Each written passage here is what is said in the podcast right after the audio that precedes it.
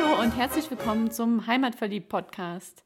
In der heutigen Folge habe ich Oliver Kerr zu Gast. Oliver ist Winzer im Hohen Lorchen und betreibt einen kleinen, aber feinen Weinberg als Hobbywinzer.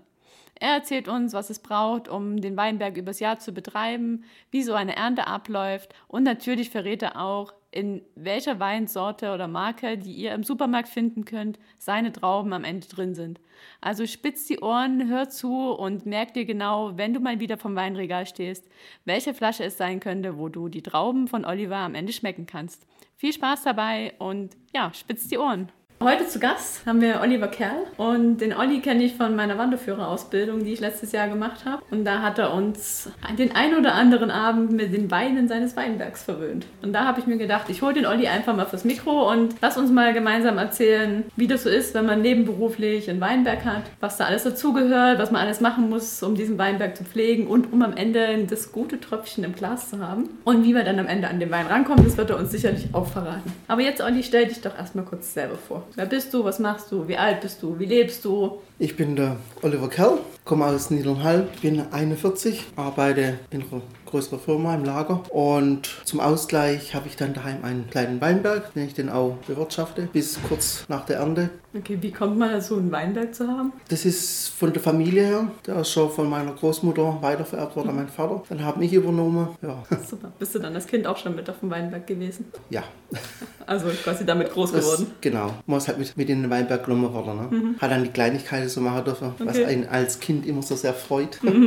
Und wann hast du ihn übernommen? Jetzt ganz alleine? Acht, zehn Jahren. Okay, also du bist jetzt Winzer im Nebenerwerb, sagt man das so? Hobbywinzer. Hobbywinzer, schönes Wort.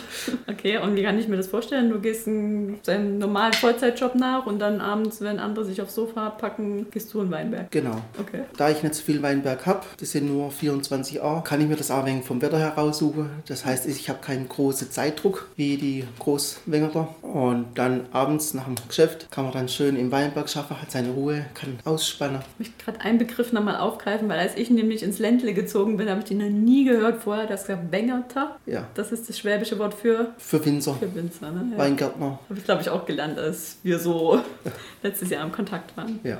Okay, du sagst, du gehst dann in den Weinberg. Wie kann man sich denn so einen Jahresablauf vorstellen? Also wir haben jetzt Frühjahr. Ja. Was ist dann zu tun und wie geht es dann so weiter? Oder hast du vorher jetzt schon was getan? Also jetzt im Winter oder jetzt Januar, Februar fängt man an, den Weinberg zu schneiden. Man kann auch schon früher anfangen, aber so ist so die Regel. Wenn er dann geschnitten ist, dann wird er kurz vorm Austrieb dann noch angebunden, da wird die Rute gebogen, dann kommt der Austrieb schon, dann hat man ein bisschen Ruhe zwischen ein. Okay. In welchem Monat sind wir jetzt ungefähr? April, Mai, je nachdem wie das Wetter ist. Ne?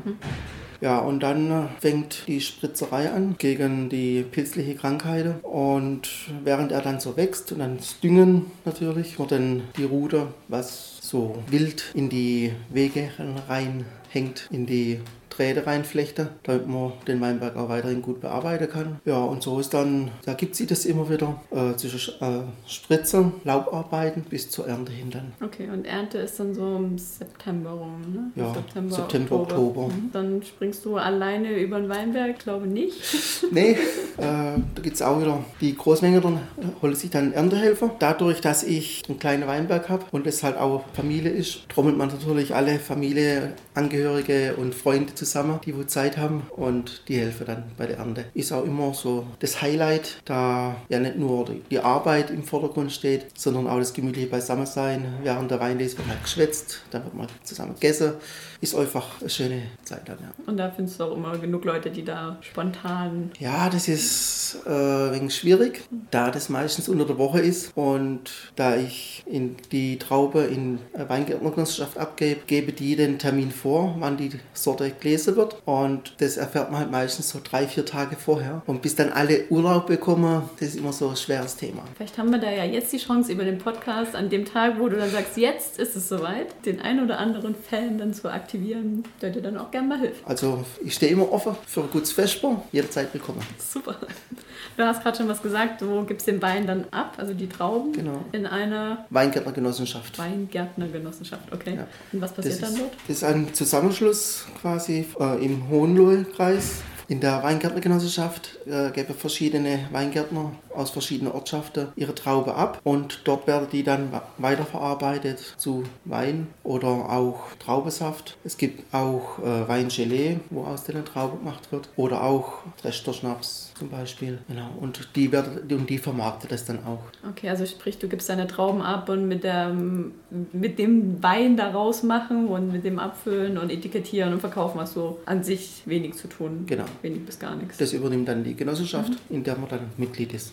Okay, und bekommst du was für die Trauben, die du dann abgibst? In Geld oder in, in Weinflaschen? Wie funktioniert das? Ja, also ich kriege quasi Geld dafür mhm. und ich kann aber auch wieder Wein zurückkaufen, muss aber nicht meine Sorte sein und da kriegt man dann halt Prozente. Okay, und woher weißt du, wo deine Sorte drin ist? Dadurch, dass meine Sorte, ich habe äh, Dornfelder, da äh, ist das Angebot, gibt es nur eine Sorte oder eine Art, sage ich jetzt mal. Von dem her weiß ich, da müsste sie drin sein.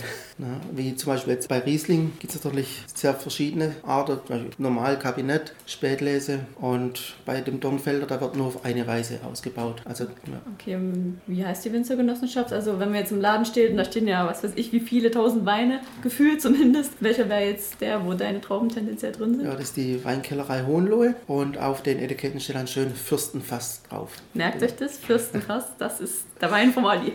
und ähm, als wir letztes Jahr zusammensaßen, da hast du uns ja auch mit deinem Weinwissen beeindruckt. Ich habe es versucht, ja. Hast du gut gemacht. Hast du dann noch eine Ausbildung dazu gemacht oder wie, wie wird man eigentlich Winzer? Also vom Kind her hat alles mitbekommen oder? Also Winzer ist eigentlich auch ein Ausbildungsberuf, den ich aber nicht bestritten habe. Ich habe es quasi äh, von Kind auf abgeschaut. Einfach zuguckt, was hat der Papa gemacht und wie hat er es gemacht. Und natürlich auch von den äh, Hauptamtlichen, sage ich mal, von den Hauptwinzer. Da kriegt man halt auch immer Tipps, wie man es machen kann und das dann umsetzen. Okay, das war jetzt so, wie man diesen Weinberg betreibt und so, so diese Weinprobe, die du mit uns gemacht hast, da hast du ja schon immer noch was dazu erzählt. Also das klang auf jeden Fall richtig professionell das eignet man sich dann so mit der Zeit an. Ah, okay, also wirklich so Learning by Doing und ja. selber lesen ja. und Kosten. Ja, ich habe halt im Einzelhandel habe ich gelernt und da ist man auch mal auf Seminare fortgeschickt worden, dadurch, dass ich auch äh, mit Wein oder im Weinverkauf dann zu tun gehabt habe und habe halt so Grundkenntnisse bekommen und wenn es einen interessiert, dann entwickelt man sich da auch weiter. Und wir haben für jeden Interviewgast drei Standardfragen, mit denen wir gern abschließen, bevor wir jetzt nochmal darauf eingehen, wie dich die Hörer finden können, kontaktieren können, wenn du das möchtest, wie sie dein Wein bekommen. vorher diese drei Fragen. Und zwar haben die jetzt gar nichts mit Wein zu tun, okay. sondern eher so mit unserem Thema Heimat verliebt. Und da haben wir jetzt die erste Frage. Und zwar ist das, was ist dein Geheimtipp in Niedernhall, in der Region, im Hohen Loschen, den man mal gesehen haben sollte, wo man mal gewesen sein sollte, wo man mal gegessen haben sollte? Niedernhall ist ein kleines Städtchen mit vielen schönen Ecken. Wir haben zum Beispiel das Götzenhaus. In Niedernhall hat Götz von Berlichingen die Schule kurz mal besucht und hat da bei seinem Onkel gewohnt. Und dann gibt es auch noch schöne Restaurants und auch wo traditionelles Essen anbieten. Zum Beispiel das Gasthaus Rose ist da sehr zu empfehlen. Gut bürgerlich. Was isst du da am liebsten? Da könnte ich eigentlich die Speiskarte hoch und runter essen. So soll es sein. also sie macht das Essen mit Liebe. Schön. Und das schmeckt man. Das ist gut. Ja. Und dann haben wir die zweite Frage. Wenn du mal nicht da bist, was vermisst du am meisten? Vieles. Zum Beispiel deinen Weinberg. Zum Beispiel meinen Weinberg, ja. Und auch so die Gemeinschaft, da Niedernhall schon ein wenig besonders ist, sage ich mal. Man kennt noch einige Leute, ist nicht so anonym. Ist eigentlich den, der, der Flair und die Ausstrahlung. Die dritte Frage, die ich an dich habe, ist, welches Erlebnis steht schon lange auf deiner Löffelliste und wartet auf dich? Also was wolltest du schon immer mal tun, schiebst es aber noch vor dir her und möchtest es aber gern tun? Kann hier in der Region sein, was, wo du sagst, wollte ich schon immer mal hin, habe ich aber irgendwie noch nie geschafft, obwohl es so nah ist. Kann aber auch was ganz anderes sein. Das meiste, was ich wollte, habe ich ja schon gemacht. Aber so, so aufschiebe. Das ist auch was Tolles, wenn du sagst, du willst was machen und machst es sofort, umso besser. Meistens mache ich es ziemlich bald. Schön. Na dann. Ja. Dann nicht. Super. Dann, Olli, vielen Dank. Schön, dass du uns einen kleinen Einblick gegeben hast in, in das Leben eines Hobbywenkers.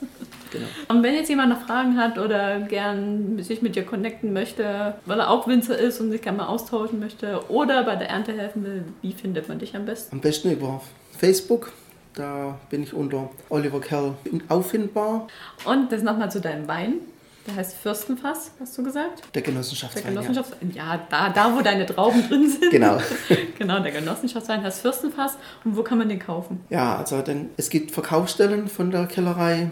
Einmal in Adolfsfurt, wo der Hauptsitz ist, und in Ingelfingen das ist Nachbargemeinde von Niedernhall, oder in gut sortierten Einkaufsläden, wie zum Beispiel Edeka. In Baden-Württemberg, ganz Baden-Württemberg oder wie, wie weit reicht das? In Berg, ja. In Württemberg.